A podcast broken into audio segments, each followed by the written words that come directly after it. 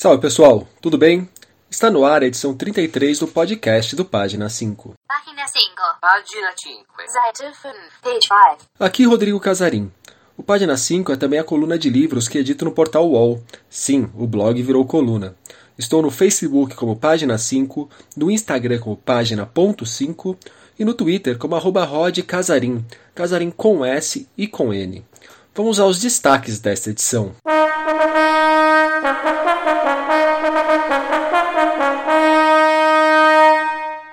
O novo romance de Tati Bernardi. Livros na faixa para crianças. Diários e crônicas da quarentena. Isabela de Andrade, Yukio Mishima e Charles Bukowski nos lançamentos.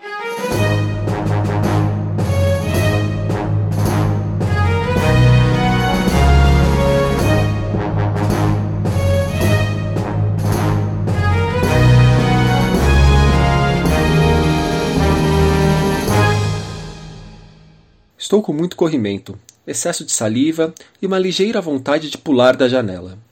Minha boca vive com o gosto de prego enferrujado.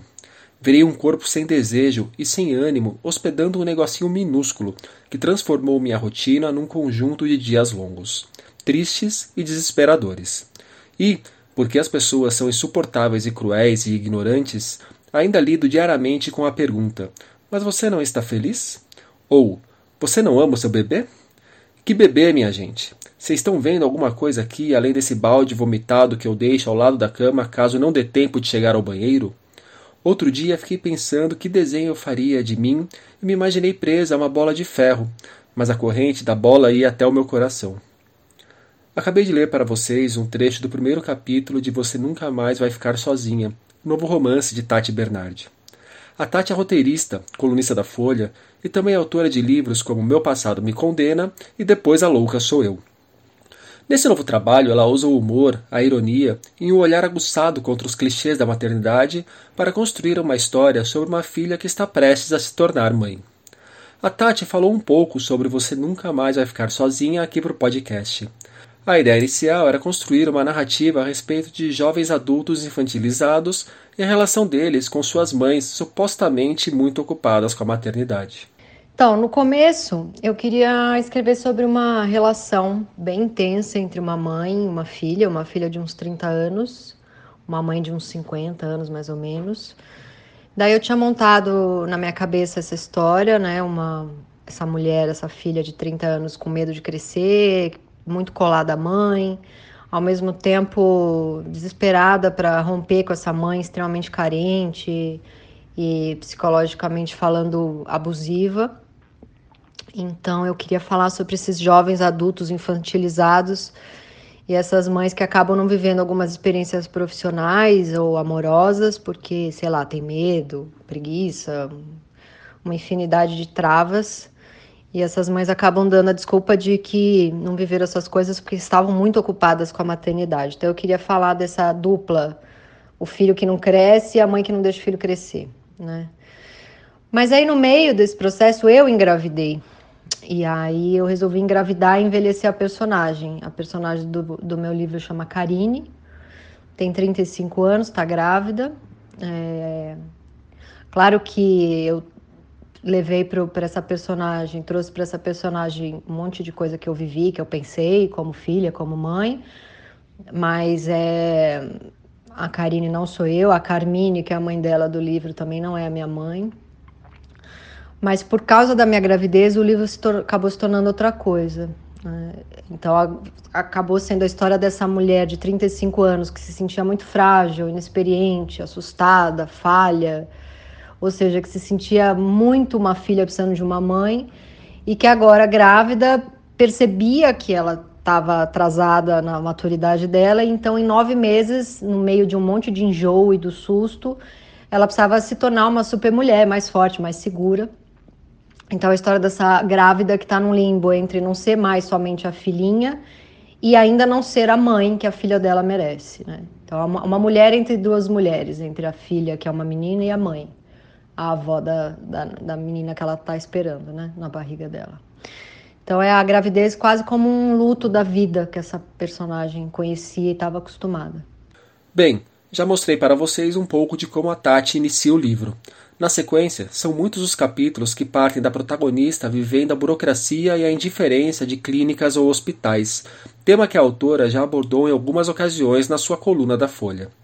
A Tati comentou como a frieza dos profissionais da saúde lhe incomodou ao longo de sua própria gravidez, e também falou a respeito da expectativa que normalmente é colocada sobre as grávidas e as mães novatas. Olha, eu imagino que muitos dos obstetras que eu fui largando durante a minha gravidez não gostaram nem um pouco das crônicas da Folha que eu escrevi falando mal deles. É claro que eu nunca coloquei o nome de nenhum, mas eu fiquei bastante chocada com a frieza de alguns médicos quando eu estava grávida, principalmente com aquele olhar de enfado. Ai meu Deus, mais uma grávida reclamando da mesma coisa que eu escuto grávida reclamar há 30, 40 anos é um meio cansaço da profissão, assim. E, e, é claro que eu precisava falar disso no livro, então eu levei um pouco disso para o livro, dessa essa crítica, né? Se eu, com um plano médico todo fresco, lidei com isso e também no hospital no dia do. No dia que minha filha nasceu, um barulho, uma coisa, enfim, deu, deu lá um, tive lá uns problemas no dia da, eu fico pensando quem tem que fazer o parto sofrendo violência obstétrica num, num hospital sem condições, então é complicado. É, eu queria tratar no livro também dessa expectativa que colocam em cima tanto das grávidas quanto das mães, de que tudo que elas vão viver ou já estão vivendo tem que ser mágico e maravilhoso, senão elas têm algum problema. Eu acho isso muito perigoso, porque a verdade é que, como tudo na vida, vai, vão ter momentos de muito cansaço, de raiva, de, de achar tudo um saco. E aí o que acontece é que essa grávida ou essa mãe pode começar a achar que ela é uma psicopata. Quando na verdade o maluco é quem fica cobrando isso, né? Então, muito provavelmente o maluco que fica cobrando de uma mãe ou de uma grávida que ela tem que estar sempre feliz e realizada, é o maluco que não admite para si mesmo que teve uma mãe que não gostava dele o tempo todo ou que ela própria, a maluca, é uma mãe que não gosta do filho o tempo todo e ela não suporta ter que admitir isso. Então tem essa tem essa cobrança, eu fui muito cobrada disso na minha gravidez e eu tive uma gravidez no começo, os três primeiros meses de muito mal-estar e eu quis falar sobre isso, tanto no meu livro como no podcast que eu acabei de lançar, no Calcinha Larga. Porque foi muito sofrido para mim que os primeiros meses da minha gravidez eu só vomitava e estava anêmica e passava mal e as pessoas me tratavam como se eu estivesse rejeitando a gravidez porque eu estava passando mal. E estava deprimida obviamente por estar tá passando tão mal né então a ambivalência não é tratada hum, quando, quando você está grávida ou quando você é mãe a mãe tem que estar tá sempre muito feliz e amando o filho então, o que acontece é que essa mãe sofre muito por isso. Ainda nesse sentido, pedi para que a Tati nos indicasse alguns livros que tragam esse olhar menos óbvio sobre ser mãe ou se tornar mãe.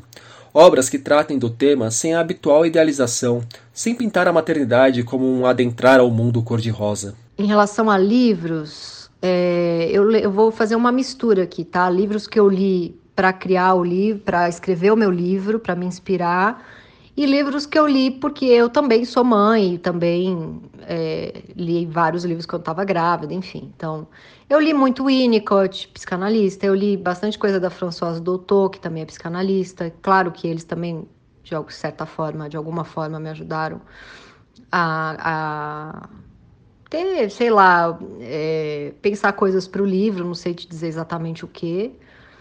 Mas eu li como Criar Filhos no Século XXI, da Vera Conelli, Maternidade, da Sheila Hatch, Contra os Filhos, da Lina Meruane. E especificamente para me inspirar para o meu livro, eu li Afetos Ferozes, da Vivian Gornick, que é um livro maravilhoso, de uma mãe e uma filha, a filha já adulta, uma relação bem complicada com a mãe. Eu reli O Filho Eterno, do Cristóvão Teza, porque eu estava nessa busca de dar um tom bem sincero para o livro. E eu reli um livro espetacular da Elizabeth Strout, não sei exatamente como é que fala o sobrenome dela, que chama Meu Nome, Meu Nome é Lucy Barton, que também é uma relação complicada entre mãe e filha. Quem acompanha a página 5 há mais tempo sabe que esse papo me interessa bastante. Já resenhei muitos livros sobre o assunto, incluindo dois citados pela Tati, O Maternidade, da Sheila Hatch, e o Contra os Filhos, da Lina Meruane. Deixarei os links. A partir deles, vocês poderão encontrar caminhos para chegar em outros textos meus sobre o tema. Você Nunca Mais Vai Ficar Sozinha, o novo romance de Tati Bernardi, sai pela Companhia das Letras. Continua trancado em casa com crianças pequenas?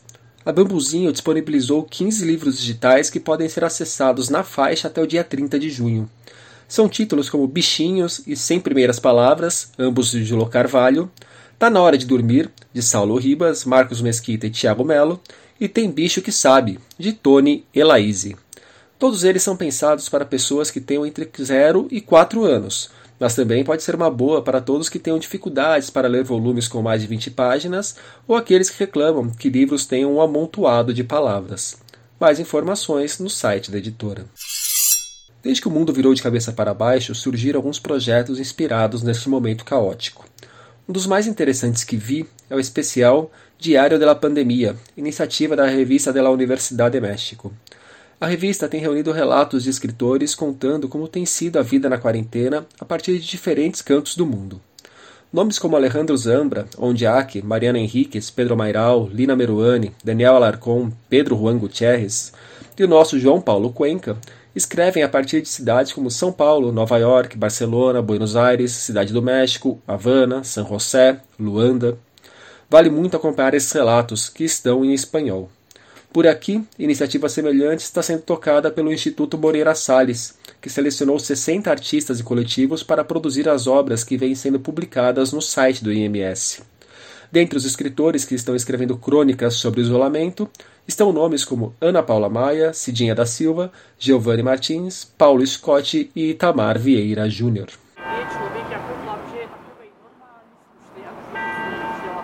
Em 2015, a escritora Isabela de Andrade estreou na literatura com o romance Veracidade.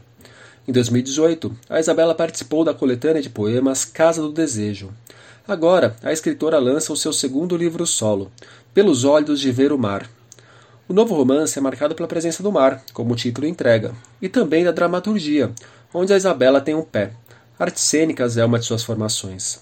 Ela falou um pouco sobre a obra aqui pra gente. Oi, gente, aqui é a Isabela de Andrade, eu sou jornalista e escritora e hoje eu queria falar um pouquinho para vocês do meu segundo livro, publicado pela editora Patuá em 2019. Ele se chama Pelos Olhos de Ver o Mar e conta a história de três mulheres de três gerações distintas, mãe, avó e filha, e da relação entre elas ao longo do tempo e como essa relação e essa experiência vai mudar ao longo da vida, de acordo com as transformações físicas e psicológicas de cada uma. Tem também um quarto protagonista que eu diria que é o mais importante do livro, que é um um teatro municipal construído numa pequena cidade litorânea.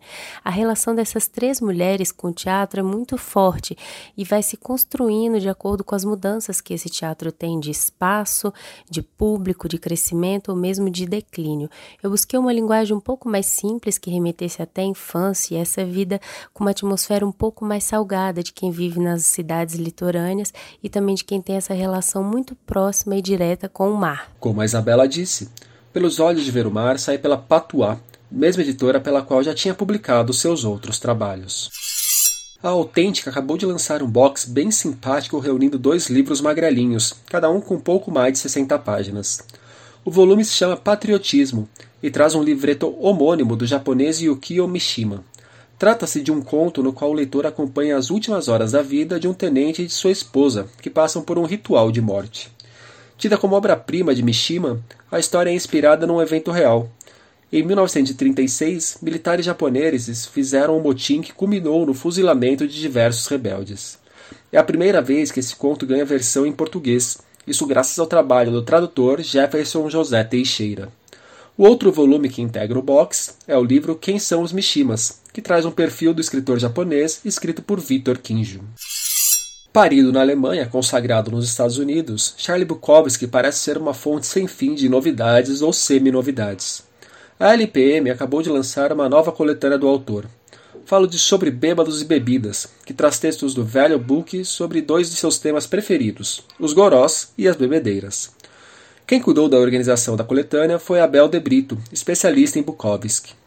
Alternando entre textos cômicos e outros mais pesados, a promessa é que o volume mostre para o leitor como a bebida, em alguns momentos, servia de combustível e inspiração, mas em outros atrapalhava sobremaneira a vida e as ideias do velho safado. A tradução de Sobre Bêbados e Bebidas é assinada por Rodrigo Breunig.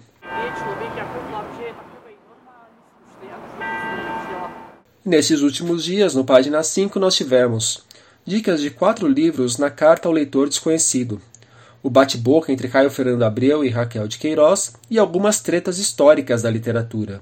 Homenagem a Olga Savari, ícone da literatura erótica que nos deixou semana passada. Por hoje é só. Gostou dessa edição do podcast? Tem dúvidas, sugestões, elogios a fazer, pedras a jogar? Me procure pelas redes. Por favor, também avaliem o podcast, deem joinha, estrelinha ou seja lá o que for. E indiquem tanto o programa quanto a coluna para os amigos. Um abraço, um beijo, um aperto de mão e até a semana que vem.